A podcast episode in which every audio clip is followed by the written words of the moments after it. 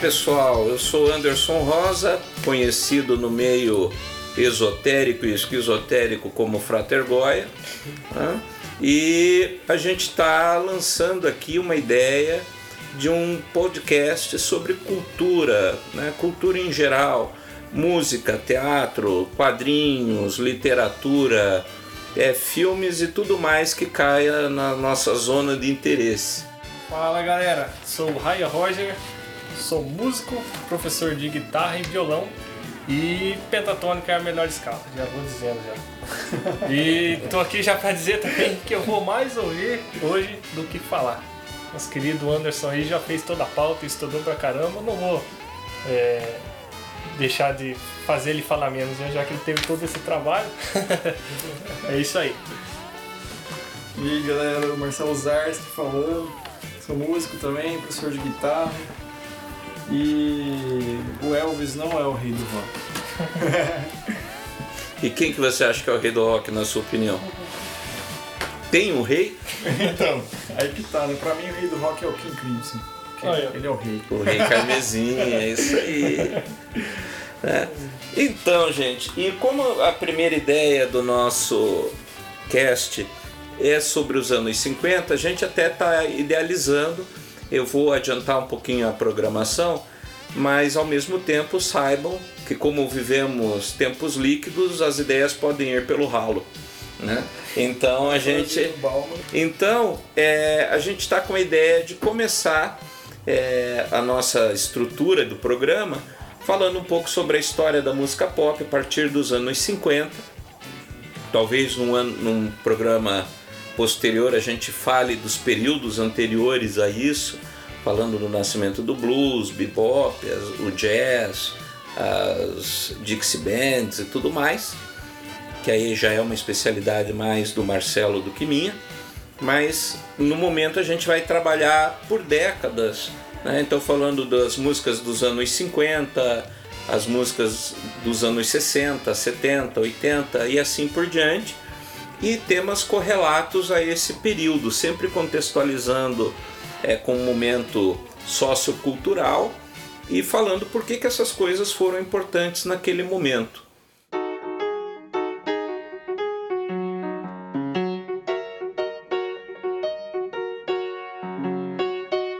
Então, quando a gente pensa no rock, é, a gente já vem aquela ideia, mas quando que surgiu o rock? Existe é, um momento é, em que ele surgiu, como que funcionou isso daí, o que estava rolando que acabou culminando no rock que já nasceu e morreu tantas vezes, né? Pelo menos uma vez por década vem alguém e diz, ah, o rock morreu.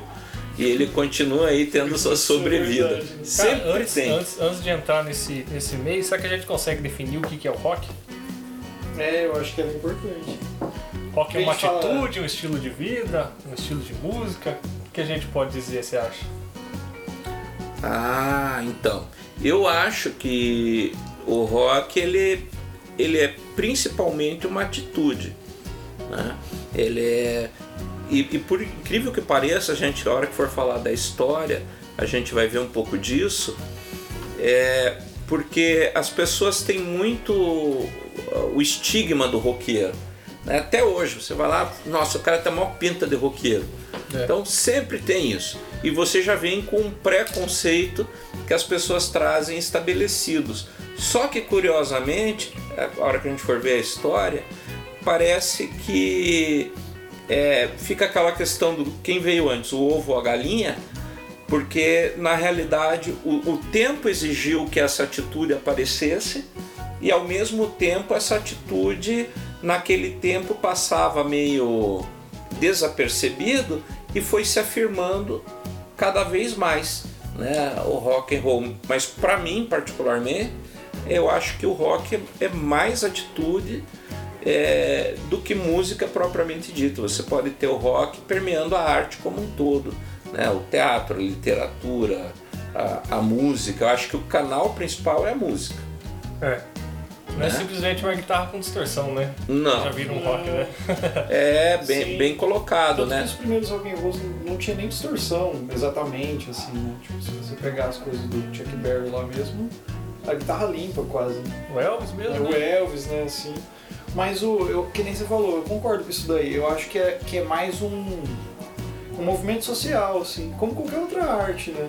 Só que pensando em, em rotular, né, assim, porque o foda é rotular as coisas, né? Daí foi, foi tudo, cai, cai tudo no mesmo pacote, né? Quando você vai rotular. Tipo, ah, isso é rock. Daí tudo parece que, que, que é daquele jeito, é denominado rock. Às vezes o próprio. Vai artista- afunilando, né? Exato, às vezes o próprio cara que tava fazendo, o próprio músico, ou sei lá, artista da época, não, não, não, não pensava né? nisso, enxergava isso. E foi ver depois, ah, beleza, chamaram isso de rock. Mas eu, eu também acho que tem tudo a ver Quase com um atitude. anacronismo, né? É, Você tá trazendo uma palavra do futuro com é, o tempo que Sim. não existia ela ainda, né? é, mas eu acho que é meio que isso daí, eu acho que é meio que uma. mais atitude, assim, tipo, um movimento de atitude, de.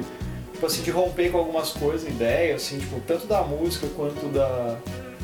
De maneira de viver, né? Do que. Porque, na, por exemplo, o rock é dos anos 50, mais ou menos, o período Uhum. que surgiu, né? Movimento, né? Então, se você pegar, o que, que rolava nos anos 50, musicalmente, assim? Rolava, por exemplo, as rádios tocavam os big bands, tocavam jazz bastante, né? Que, que era a música popular da época, né? Os, a Broadway era os musicais, né?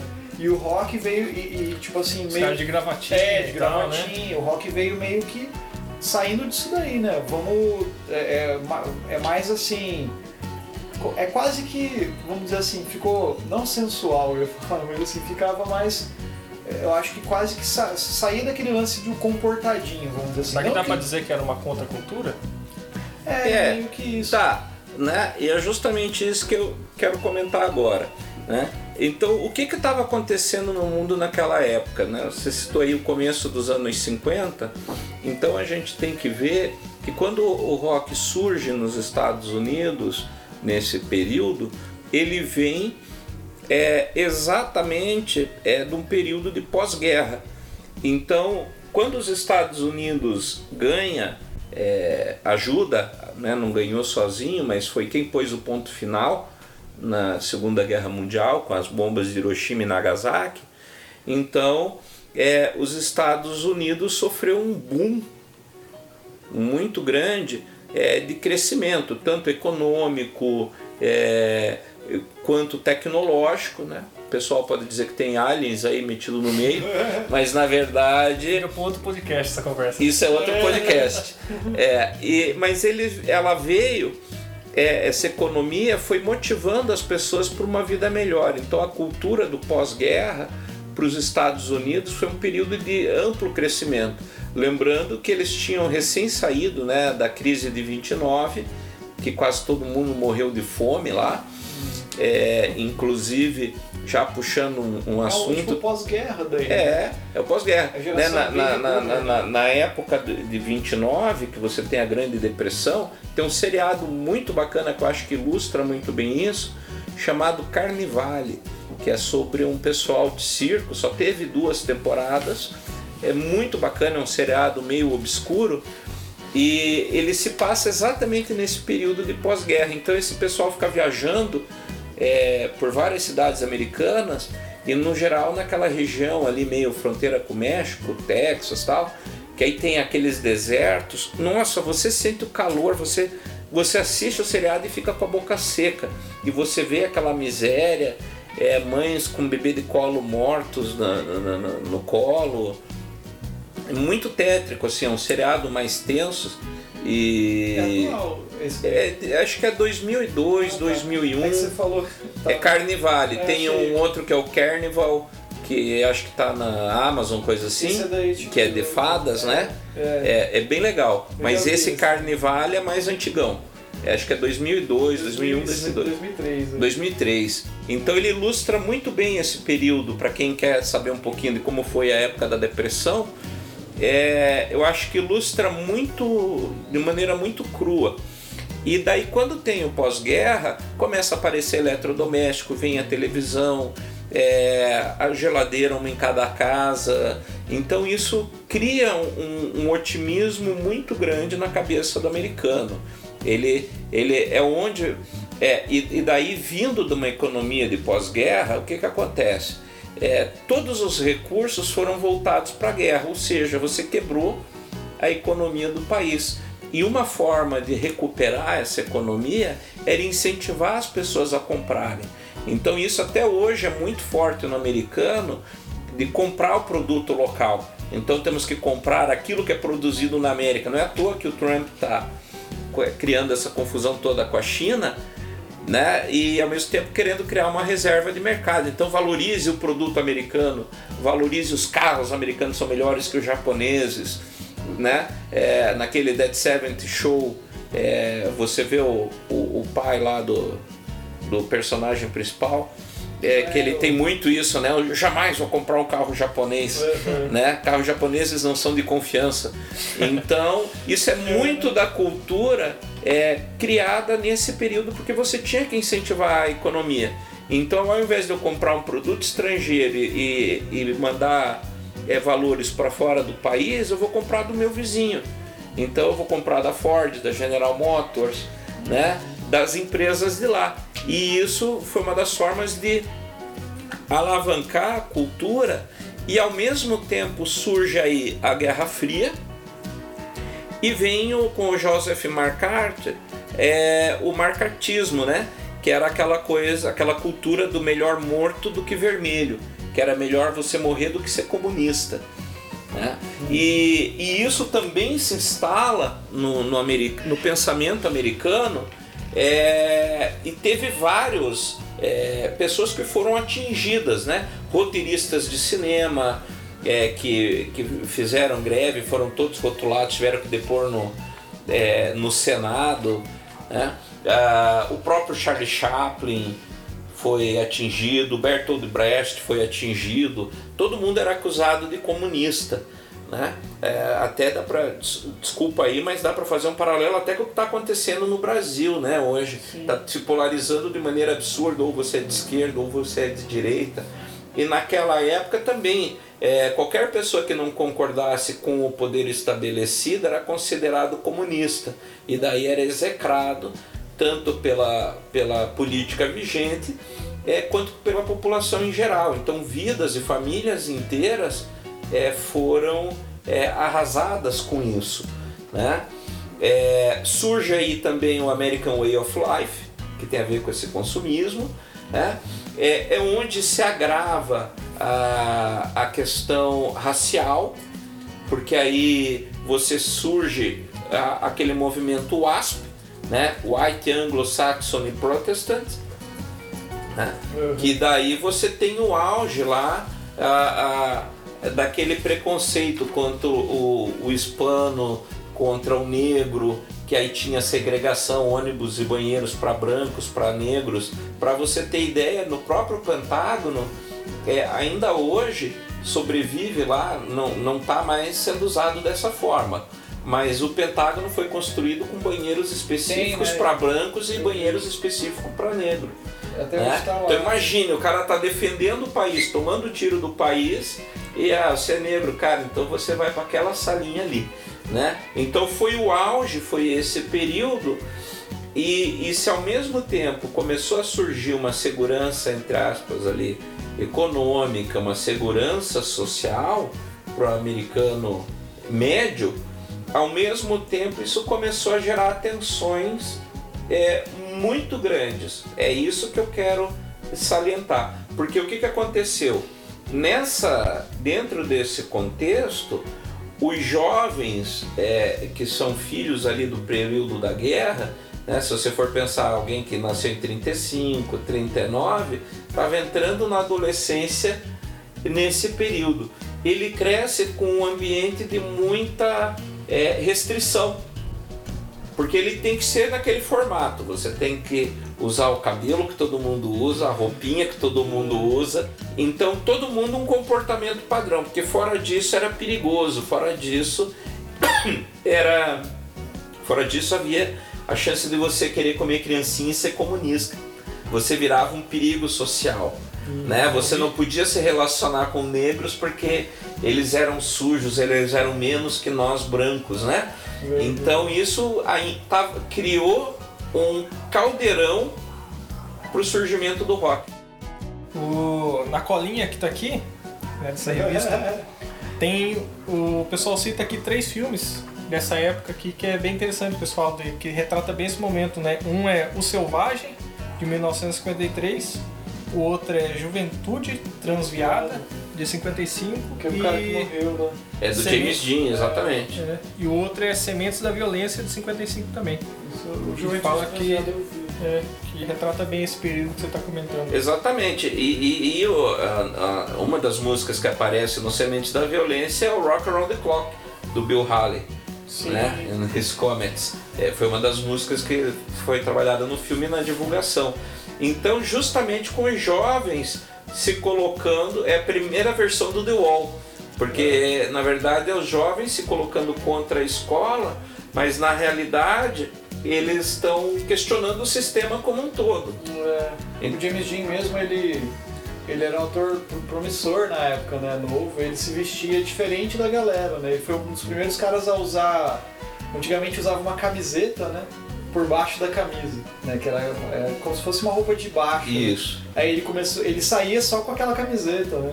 De jeans e camiseta. Exatamente. Ele e o Marlon Brando, né? É, era uma Então- parada que né, não podia, era a atitude que, que tava rolando na época. É. Daí tudo E- isso culminou. E isso que você falou é, é porque inclusive o jeans, né? Porque na realidade o pessoal usava calça de Social, tergal, outros tecidos, né? é. E, e o jeans era, era roupa de trabalhador, então era roupa para pedreiro, para mineiro, né? É, Essas calças. E daí ele, eles vão justamente. O James Dean faz isso, ele usa o jeans, ele adota o jeans, e o Marlon Brando também a né? Na, o Marlon Brando é no, acho que é o Selvagem, né? Que ele participa, é no Juventude Transviada. E daí o Marlon Brando é, também usa a camiseta por fora, que era quase como se você sair de cueca hoje na rua, né?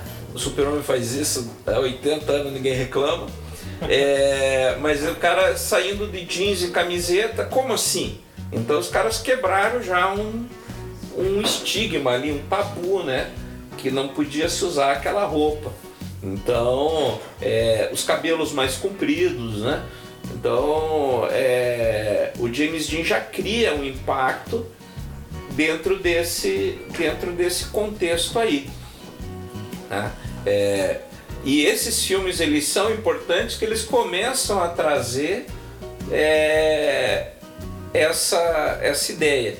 Sabe que eu tenho uma amiga que comentou uma vez, é, e eu acho que é, é interessante esse ponto de vista dela, que os americanos eles colocam as coisas em filmes só quando elas passam de um certo limiar. Então ela diz que, por exemplo, o filme de disco voador, é, os Estados Unidos só deixa é, ser realizado porque eles já aceitaram que existe disco voador e que é uma forma de propaganda para preparar as pessoas para o dia que surgirem os ETs, né?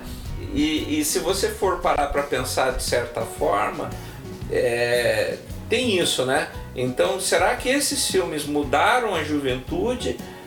Ou é porque esses filmes retratam é, A época. a época que essas jovens já estavam se revoltando contra o estabelecimento, né? Contra essa sociedade tão formal, tão certinha, né? Eu acho que isso é bem relevante nesse tipo de discussão Sim. né? Uma outra coisa é, interessante para a gente situar aqui historicamente é que uma das coisas que permite o surgimento do rock é a criação do LP em 1945, né? Que daí com as pesquisas que, que foram feitas é, nesse período é, se diminuiu de 78 rotações para 33 e um terço, que é a rotação padrão até hoje do LP, e se criou o microsulco, que permitia registrar com mais é, fidelidade o som. né? E os primeiros discos que surgiram foram os discos de música clássica, porque a música pop, digamos, não era considerada é, merecedora, digamos assim, é, de uma qualidade sonora, né? Então digamos, eles, eles acreditavam muito nesse período assim, se é música clássica é bom, Ah, mas tem lá o blues lá. Cara, isso daí é música de negro, é, é de caipira, isso toca lá no plantação de algodão. Imagina, o cara desse não tem nem dinheiro para ter um LP. É diferente. Né? Então era uma cultura diferente. Só que ao mesmo tempo que o cara troca, daí cria o vinil, que permite esse microsuco, tudo, é, se diminuiu o custo de prensagem e, portanto, ficou é, mais acessível né, a, compra de discos. E aí que surge, né, já, já havia, né, mas é aí que cresce a Chess Records, Capitol é, e outras é, é, gravadoras que conseguem entrar meio que num mercado paralelo, por exemplo, é, os discos é, dos bluseiros antigamente, eles se chamavam Race Records. Então, os discos de blues eram considerados discos apenas para negros, né? Esse race com conotação realmente racismo, né? Discos uhum. da raça. E daí os caras, é... só que para você ter ideia, já naquela época, Holy Wolf, B.B. King, né? Uh, os grandes nomes do blues, Robert Johnson, os caras vendiam milhões de discos, mas só entre os negros. E aí, à medida que o vinil foi se popularizando, uhum. esses discos foram atraindo é, o público branco também dessa época, que aí começa a se revoltar. Eu acho que tem aí, nessa colinha que você está, Ryan, tem até o, os caras citam a parada da Billboard da época, né? Então veja, nos anos 50 os grandes hits eram Mona Lisa, cantada por Nat King Cole, aquela Mona Lisa, Mona Lisa, né? Uhum. É... Depois você tem aqui Be My Love do Mario Lanza, né? É, Too Young também pelo Nat King Cole, Delicado já brasileiro, né? Bossa Nova é, faz sucesso nessa época, Blue Tango, então Vai a com Dios. É, em 1954 você tem Love is a Man Splendor Thing, 55 aliás, Lisboa Antiga, Os Pobres de Paris, Teme, é, Blue de Pinto de Blue, Dominico, né? também é de 55. Então você vê, os jovens estavam meio de saco cheio dessa coisa meio morna. Porque se você for ver esse padrão de, de, de, de vida, então você tinha que se comportar direito, usar o cabelo certinho, usar a roupa certinha. Então era uma sociedade morna. E os jovens desse período quiseram fazer uma, uma ebulição. E eles começaram ouvindo é, coisas diferentes, como as músicas é, é, de trabalho, aquelas work songs, uhum. né, os rhythm and blues que surgiram, é, e o próprio blues, eles começaram a adquirir esse, esse gosto. Né? Naquele filme Cadillac Records, uhum. se você conseguir pesquisar e ver o ano aí, é, o Cadillac Records ele começa né, com um, um do, o narrador principal da, da história, ele dizendo que enquanto ficava no circuito só dos negros, era blues. A hora que a primeira branca jogou uma calcinha no palco, virou rock and roll. é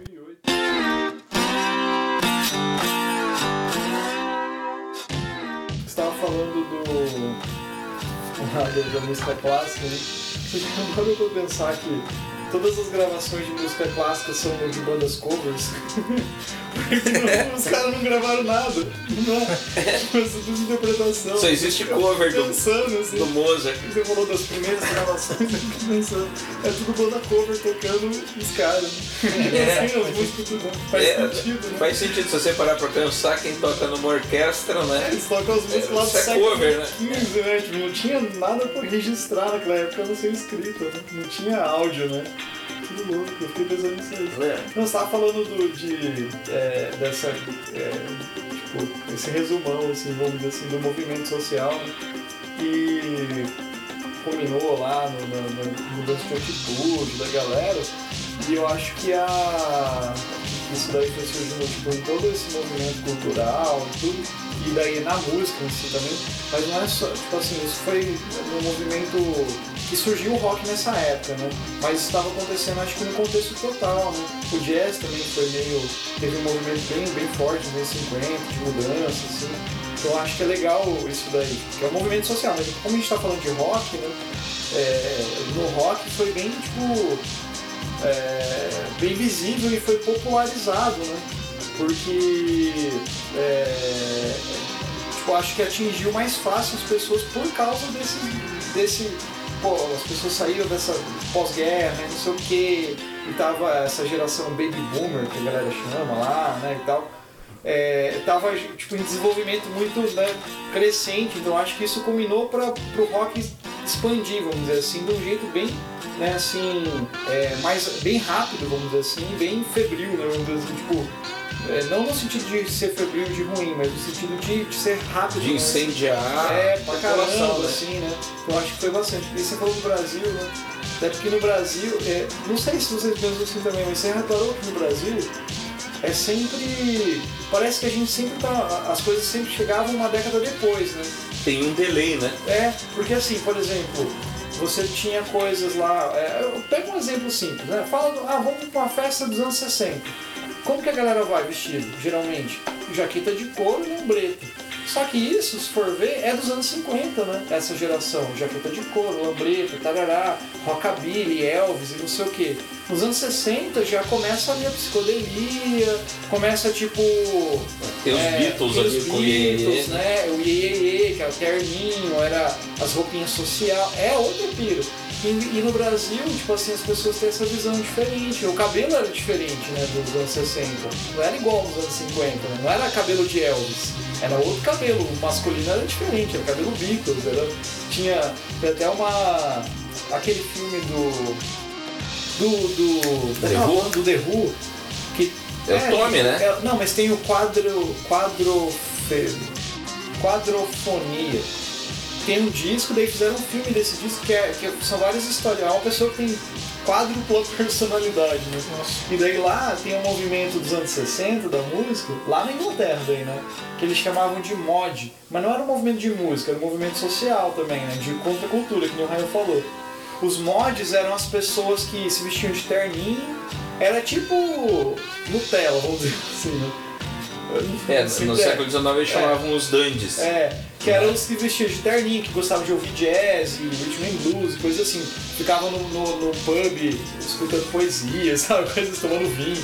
E, os- e tinha os rockers, O que eram, e tava com, com aquela vibe ainda dos anos 50, de, do, do, que É do Kerouac, né? É. Aquele movimento dele daí, lá, né? esse filme On do, the Road, né? É, esse filme aí, Quadrofonia, que é da- do disco, conta a história de, uma- de um cara que tem quádrupla personalidade e ele tinha essa rixa entre do- dos mods versus os rockers, assim. Aí no filme mostra bem certinho. Tem o Sting no filme até, assim, é muito legal. E daí é, é os caras tretando, os caras saindo soco. Era, era tipo as torcidas lá do, dos campeonatos Briguinha de gangue. britânico lá do, dos hooligans, assim, é tipo assim, os caras eram presos e torado pau, assim. Daí e, aí tem esse movimento aí, né, também, mas isso é anos 60, vamos dizer assim. Mas eu tô falando que, só abrindo parênteses assim, dá a impressão que no Brasil chegava depois, né? É, o Brasil coisas, sempre né? teve um delay. Né? Do- deixa eu puxar dos antecedentes, a árvore genealógica do rock. Sim, sim. né? Acho que a gente tem duas, é, duas vertentes grandes aí, que é o blues, né? que vem das canções de trabalho, e o que eles chamavam de hillbilly, é, ou as músicas caipiras, que depois esse termo hillbilly virou um termo pejorativo, já era pejorativo, né? Chamar o cara, ô caipira ou seu roceiro, é que nem aqui chegar, né? Nós estamos aqui em Campo Mourão, chama o legal, ô seu roceiro, porra, né? vai dar treta, né? E daí virou a música country. Né? O Hillbilly na realidade é a música country, só que enquanto o blues era uma coisa do negro, o, o country é uma coisa do homem branco. E o rock ele juntou essas duas vertentes. Curiosamente o blues, né, ele, ele surge ao mesmo tempo o blues e o gospel das work songs. Só que o gospel, o que, que aconteceu? É, você tinha o domínio, por mais que tivesse acabado a escravidão, é, você ainda tinha o domínio do branco sobre o negro lá nas plantações de algodão, escravos ou não, né? É, você já tinha o negro e eles tinham aquelas canções de trabalho, né? O manado, e os caras iam seguindo e trabalhando. E daí uma turma, né, digamos uma parcela do, dos negros pensou, pô, eu tô aqui vivendo num, num país de brancos e eu, eu dependo deles para o meu sustento. Então eu vou me abraçar com os caras. E aí vira gospel. Eles adaptam essas, essas canções de trabalho é, e viram as músicas de igreja. Tanto é que se você vê hoje qualquer igreja dos negros americanos é muito alegre, é muito festiva, essa é a música gospel. Né? E o blues é a turma que não se conforma. O blues é o cara que, percebendo isso, ah, eu dependo do branco, ele diz, cara, o branco que se foda, eu vou celebrar a minha cultura e jamais vou adotar, por exemplo, o cristianismo como minha religião de fé. Então eles que trazem aí a adoção das, da religião afro-americana, por isso que quase todo filme de blues está metido com voodoo, está metido com coisas haitianas lá, né, voodoo ou hoodoo ou santeria, porque é o pessoal que não cedeu à cultura, é, ao processo de aculturamento do homem branco. Eles falaram, nós vamos preservar nossa raiz. Então aí, por isso que todo bluseiro é maldito. Aí surge as coisas da encruzilhada, Robert Johnson, todo aquele papo. vender a alma pro demônio, uhum. né? Então, porque é o cara que. E, e para eles era importante, do tipo assim, não mexa com a gente, porque a gente é foda, nós vamos tocar foda-se mesmo e, e vai ser assim. Quiseram escravizar, né? Estão impedindo que a gente seja uma cultura, mas nós vamos ser uma cultura. Então o blues ele vem como um processo de afirmação cultural.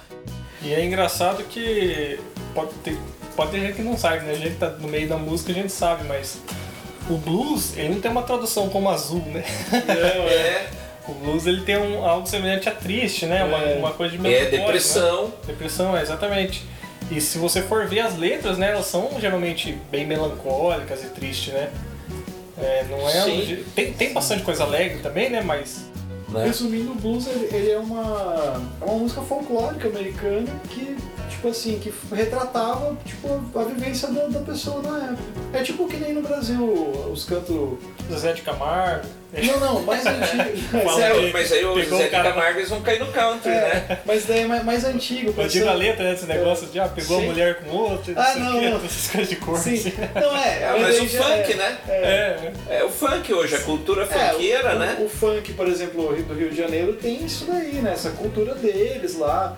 Tipo, que é. local, né? É, exatamente por exemplo, o, é que eu falo do blues, por exemplo, eles falavam disso, que que, que, eles viviam? Eles iam lá, trabalhavam na plantação, lá, chegavam em casa, se fudiam, pá, pá. Daí, é, e, e, no Brasil também, tipo, só que no Brasil, nessa época, que começou em 1900, era outro tipo de música que acontecia, né? Era a música brasileira, já com influência do samba, da, da umbigada, de outras coisas lá, das, das, era outra cultura, né? Daí foi influência, só que era cultural. Então as letras falavam sobre isso. Você pegar os primeiros, primeiros sambas, choro e coisa assim, era meio que isso, sabe? Ah, mas se você pega é. o próprio samba da Dona Irã Barbosa, Sim, é. né? O, o outro. Já é mais, mais pra cima, né? Assim. É, pior que não é tanto, né? Não, o mas, Dona Irã, mas ele começa não, nos 30, 40 é. ali, né? Era pega a Dona Irã, pega aquele do telhado de estrelas lá, o Cartola, Cartola é. né? Você vai ver que eles têm muito a ver com, essa, com essa mesma tônica do blues, é. né? É, é daí do blues veio o rock and roll. Né? Você vê o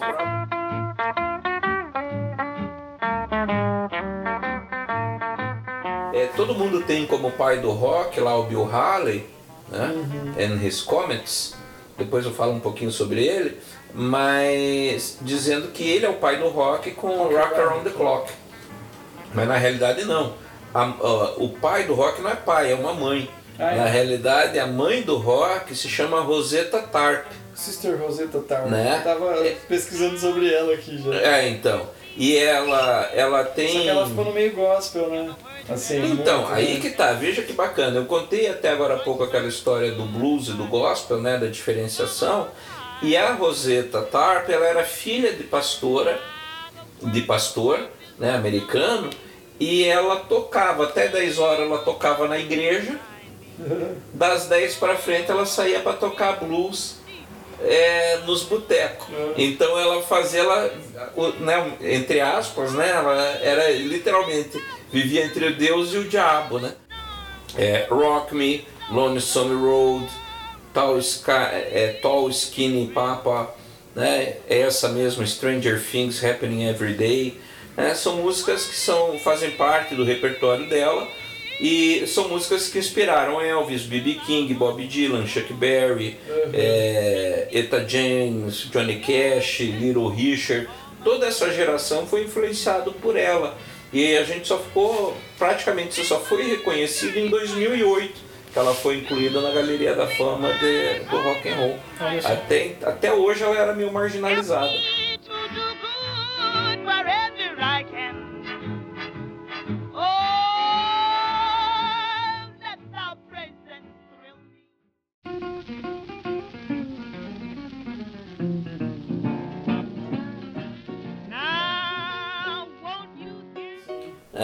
Da onde que veio o nome Rock and Roll, vocês sabem?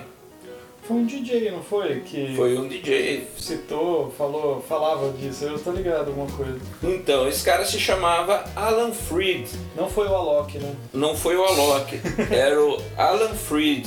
Ele é considerado o cara que batizou o rock and roll. né? Ele tirou, é, em 1951 ele denomina rock and roll e tirou de uma música de um cara chamado Big Joe Turner, uma música dele de 1922 chamada My Baby She Rock Me with a Steady Roll Ah, né? E daí ele juntou e virou o rock and roll. Ele tinha um programa em 1951 chamado Moondog Show, que depois foi rebatizado para The Moondog House Rock and Roll Party.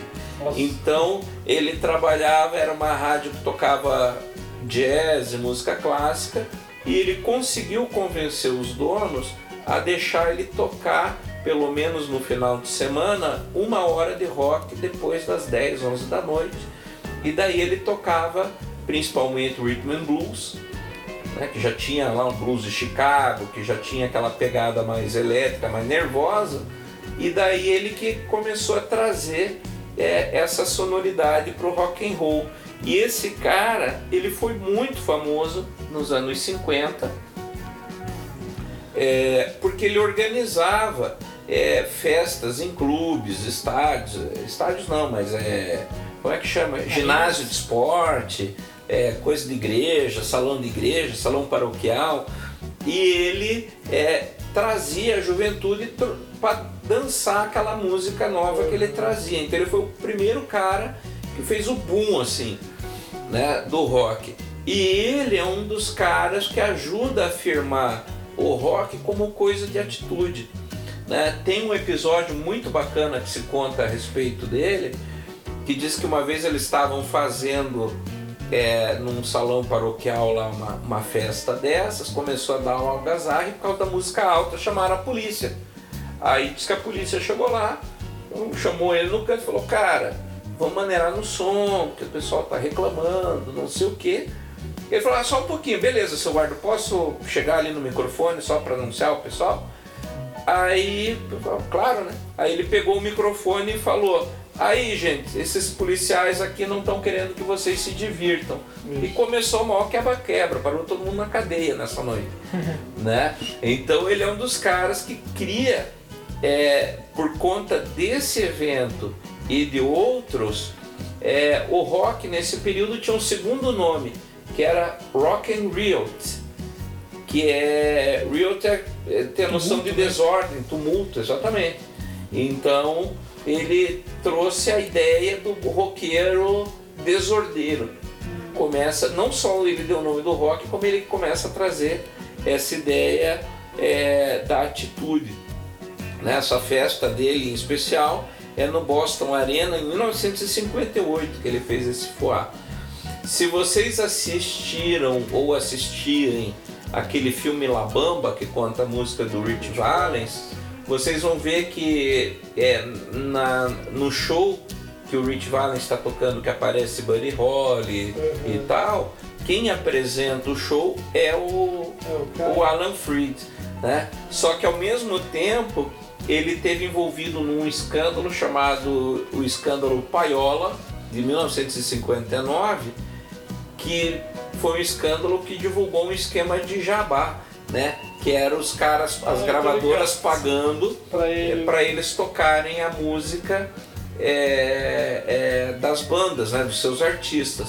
Só que na realidade, é, o que pouca gente sabe é que esse escândalo Paiola, na realidade, foi um escândalo montado é, pela sociedade conservadora da época, porque eles não se conformavam que quando ligava a rádio estava tocando aquela música infernal do rock and roll, aquele barulheira, e eles diziam que isso ia corromper a mente do jovem, que ia transformar o jovem num drogado, mesma num né? deturpado. É, a gente conhece essas Uhum. histórias, né? Só que daí foi uma coisa que na época pegou muito mal. É, e ele acabou morrendo na pobreza ali, acho que 63 ou 65 que ele morreu, né? Já totalmente desacreditado e no momento que o rock é, ganhou o mundo, né?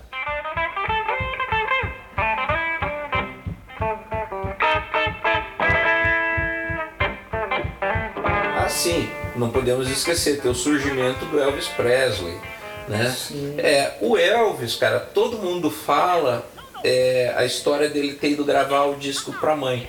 Só que na realidade a gente precisa ir um pouquinho antes e falar do cara que é o, o, o John Phillips, que na realidade esse cara ele fazia um trabalho muito bacana que ele pegava, ele ouvia que tinha uma coisa, ele era principalmente um caçador de talentos.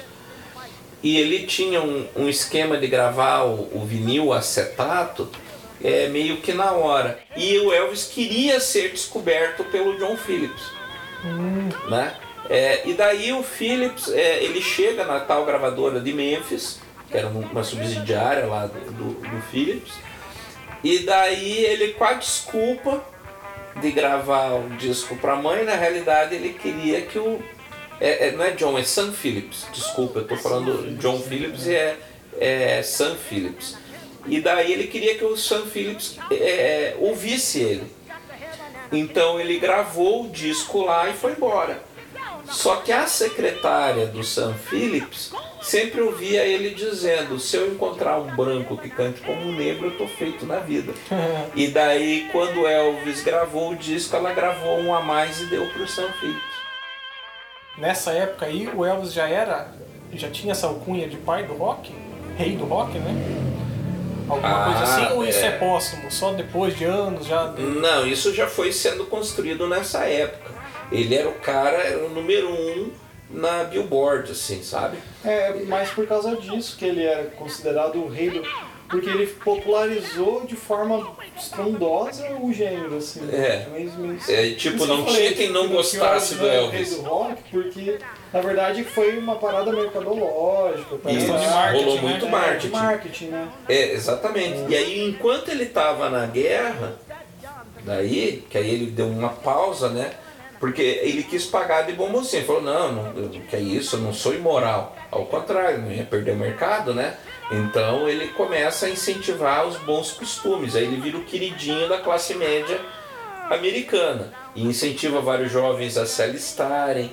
Então você vê que o rock primeiro começa como uma atitude, uma atitude de contravenção contra o marcartismo e o Elvis quer trazer de volta o cara todo certinho, todo bonitinho, não sei o quê. E depois, nos anos, no final dos anos 60 e começo dos 70, o rock volta com uma atitude contra a guerra do Vietnã. Então, se o Elvis convidou todo mundo para se alistar para ir para a guerra da Coreia, né, em Woodstock o pessoal estava falando mal do Vietnã. Sim, né? Né? Então você vê como o rock sempre foi um movimento meio de contracultura. I'm gonna lay down my sword and shield down by the riverside, way down by the riverside, down, down by the riverside. Você tem o Bill Haley and His Comets com Rock Around the Clock, eh, See You Later Alligator. Né? É, o Bill Haley é o cara que dá o nome brincalhão, que inclusive Beatles é um trocadilho, Né? Mas Bill Haley and His Comets porque ele está fazendo uma brincadeira com o cometa Halley. Né? O nome dele era Halley mesmo, ele falou, ah, vou chamar. Eu sempre brinco que o dia que eu for fazer uma banda vai ser a Kenaton e seus ex-caras velhos. né? Eu vou pegar. Então você vai ser né, os quatro filhos de Horus. Então essa ideia de brincar com o nome de banda é, é uma ideia que surge com o Bill Haley. Que ele era bem criativo nisso e era o senhor festividade. Então se você queria animar uma festa, chama o Bill Haley. Que ele é o cara da hora. né? Ele sempre fazia tudo muito bagunça. Aí depois surgem aí outros caras, que nem o Chuck Berry, que se apresenta na Chess Records, tá? Mas aí o Chuck Berry chega na Chess Records, né? você já tinha lá o Muddy Waters, o Holy Wolf, que eram parte do catálogo padrão deles, e daí o Chuck Berry ele chega né, com Maybelline, Roll Over Beethoven, Johnny B. Good, ele chega é, trazendo uma sonoridade nova. E se você ouvir, o som dele é muito parecido com aquela música da Rosetta Tart, da Sister Rosetta, que a gente falou, né? Stranger Things Happening Every Day. Então ele tem muito influência dela. E ele causou furor, é, porque aí os shows dele eram também incendiários, ele é altamente di- dinâmico. Né? E, e até recente ele fazia shows ainda assim. Né? Ah, e para você ter ideia da influência do Chuck Berry, o Elvis, os Beatles e os Stones gravaram pelo menos 18 músicas do Chuck Berry. Olha só. É. Né? Lembrando que no começo da carreira os Beatles gravavam muita cover. Uhum. Né? Então eles pegaram muita coisa do Chuck Berry. Então muita coisa que você ouve e diz, ah, isso é Elvis. Não, era Chuck Berry. E outra banda também era os Beach Boys. Aquela música mais famosa deles, Surfing in the USA, é uma cópia da música Sweet Little, Sweet Little Sixteen do Chuck Berry. Essa atitude rocker, né, é, começou com esses malucos, assim, que foram caras que começaram meio, é, caguei e andei com essa opinião, eu vou fazer meu som, eu toco, eu levo as plateias à loucura, né, é, e se tornaram referências. Né. Então eu acho assim, se você ouve o rock do- dos anos 50, é, eu acho que ele é muitas vezes pueril, ele é cru, ele é inocentão, ele é uma coisa assim, sempre aquela coisa de três acordes ali. Mas é que a gente vendo de. Vendo hoje, né? Na época era. Então, coisa, exatamente. Então a gente hoje vê, você tem essa noção. Só que se você volta para olhar com os olhos Né? daquela época, mas, né? os caras devem ter tocado fogo Mesmo no, no, no, no país, né? Você pega uma sociedade ultraconservadora, que o americano sempre foi conservador em excesso, e daí os caras chutam tudo. Sim. Né? Eu acho que até como uma forma de se expressar e sobreviver, eles tinham que fazer isso. É. Né? Por isso que é, que é interessante é, ver essa história do rock no prisma histórico, porque eles criaram uma revolução, entre aspas, silenciosa, né? porque não foi uma coisa violenta, de certa forma, na maior parte do tempo, mas foi uma coisa assim, nós precisamos criar o nosso espaço. E aí você vê que surge, ó, também aqui a gente indo já para a reta final, nesse período também surge Fats Domino, né? Vou citar aqui quatro músicas dele, né? The Fat Man, Jambalaya, é, Blueberry Hill e Lady Madonna. né? Essas quatro são bem famosas. Do Fats Domino, ele era pianista também. Um cara fabuloso. É, é, é, é todos esses caras, acho que vale a pena procurar e assistir no YouTube é para se ter uma, uma referência é, sonora e visual deles, né? Para ver como, como que eles é, interagiram, né? Você tem os Everly Brothers com Bye Bye Love, é, Cry, é, Crying in the Rain, é uma música que até pouco tempo atrás, pouco tempo no meu tempo, né? Mas já tem uns 10 anos, foi hit de novo, os Everly Brothers. Né? É, eles tocavam muito country e muita coisa melosa, eles eram mais pro, pro pique assim, eu acho que influenciaram muito Beatles, assim, eles eram muito mais cancioneiros, tocavam mais musiquinha de amor, baladinha, né? É, eram gêmeos eles. Aí você tem Buddy Holly, né? Buddy Holly foi o cara que fez a, a, a primeira orquestração de cordas do rock e as primeiras dublagens de voz e guitarra foi o Buddy Holly, né? É, que aí entra com o que você perguntou de inovação. O Elvis não inovou, mas o Buddy Holly inovou. Tinha uma coisa É diferente. o, né? é o cara, o, o primeiro cara que também divulgou muito a Fender Stratocaster, era o instrumento principal dele, Olha só. né? E ele, as músicas mais famosas dele é Crying, Waiting, Hoping, que inclusive aparece no filme La Bamba, é Weezer e Peggy Sue, são as músicas mais famosas. Né? Eu vou citar um trio aqui, que é o Buddy Holly, o Rich Valens, que gravou La Bamba, ele era ticano, né? É, é, era, era família, família vinda do México, ali estabelecida nos Estados Unidos. Né? E, e o, o Rich Valens ele é um sucesso meteórico. Toda a carreira do Rich Valens ele gravou pouca, pouca coisa, né? Então tem, é, tem La Bamba, tem Dona, tem mais duas ou três músicas que ele gravou. E na realidade todo o processo dele, do estrelato, a fama, a morte dele foi um ano. Então ele cresceu, é, ele cresceu e sumiu em um ano. E, e outro é o Big Booper, tem Chantilly Lace, é, The Clock e, e Monkey Song, como músicas aí é, famosas dele. E esses três caras, eles morreram em 3 de fevereiro de 59, num acidente que ficou conhecido como o dia em que a música morreu.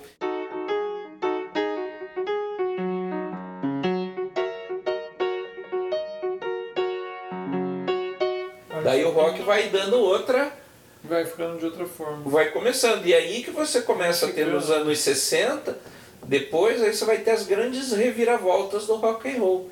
Né? Que é Beatles, Stones, você vai ter a invasão britânica, você vai ter surgimento do Jimi Hendrix, a psicodelia em 67, surge Eric Clapton, surge Led Zeppelin. Tudo isso ocorre nos anos 60, Pink Floyd. Né? Então isso arrebenta a tampa, mas isso já é um, uma- um papo para o próximo podcast. Né? E a gente acaba, acho, esse por aqui, deve ter dado Peraí, mais peraí, de uma deixa- hora e tanto. É, você, é você, Anso, que viveu os anos 50. É, não, tô brincando. Você que a, tava galera, lá. a galera só tá ouvindo, né? vai achar que o Anso tem 80 anos. Você que viveu os anos 60. 50. Mas aqui a gente tá falando do delay, né? Dos Estados Unidos pro Brasil e no mundo inteiro, né? Mas você sabe quando que o rock teve esse momento forte aqui no Brasil também? Nos anos 50. Como é que teve alguma coisa de rock aqui no Brasil? Ou isso foi chegar depois? Você sabe alguma coisa disso? Eu acho que veio Quando que depois. teve? Eu acho que esse- ele vem mais para os anos também. 60, né? Com o Iê, mesmo. Né? O pessoal da Jovem Guarda ali, é, né? Essa época.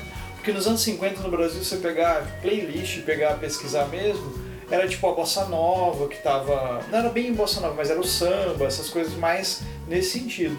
Que era outra influência, né? Tipo É, assim, mas a Bossa Nova começa né, nos É, anos por isso. 50, não é? É, por aí, assim.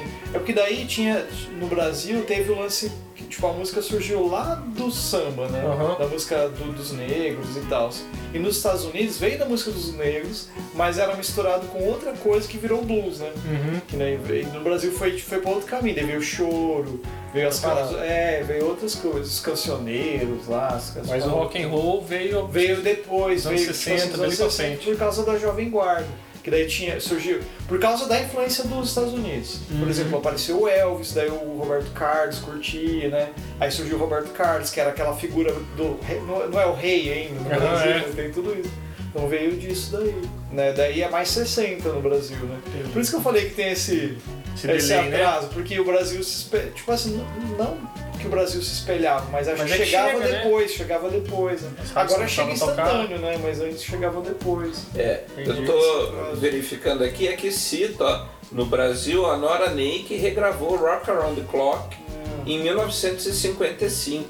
Ah, né? tá. Ela regravou. Aí depois ela não gravou mais nada. E em 1961 ela grava uma outra música de rock dizendo Me cansei do rock.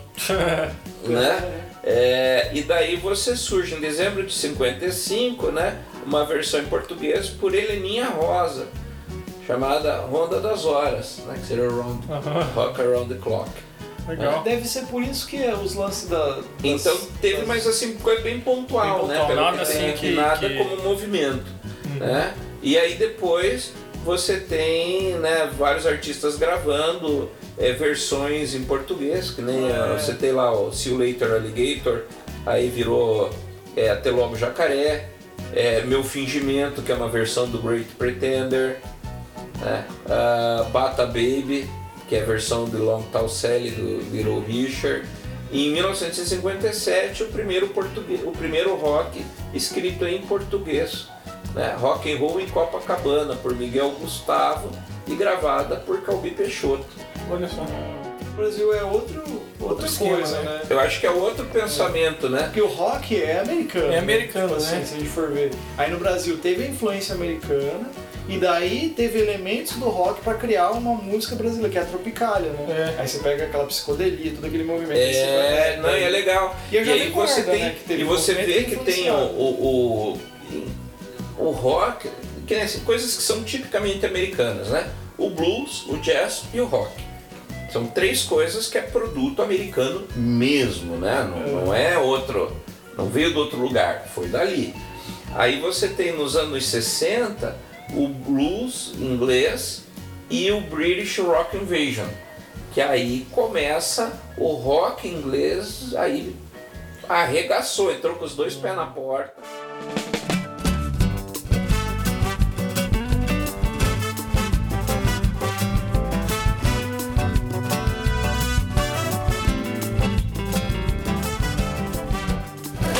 É isso. Encerramos?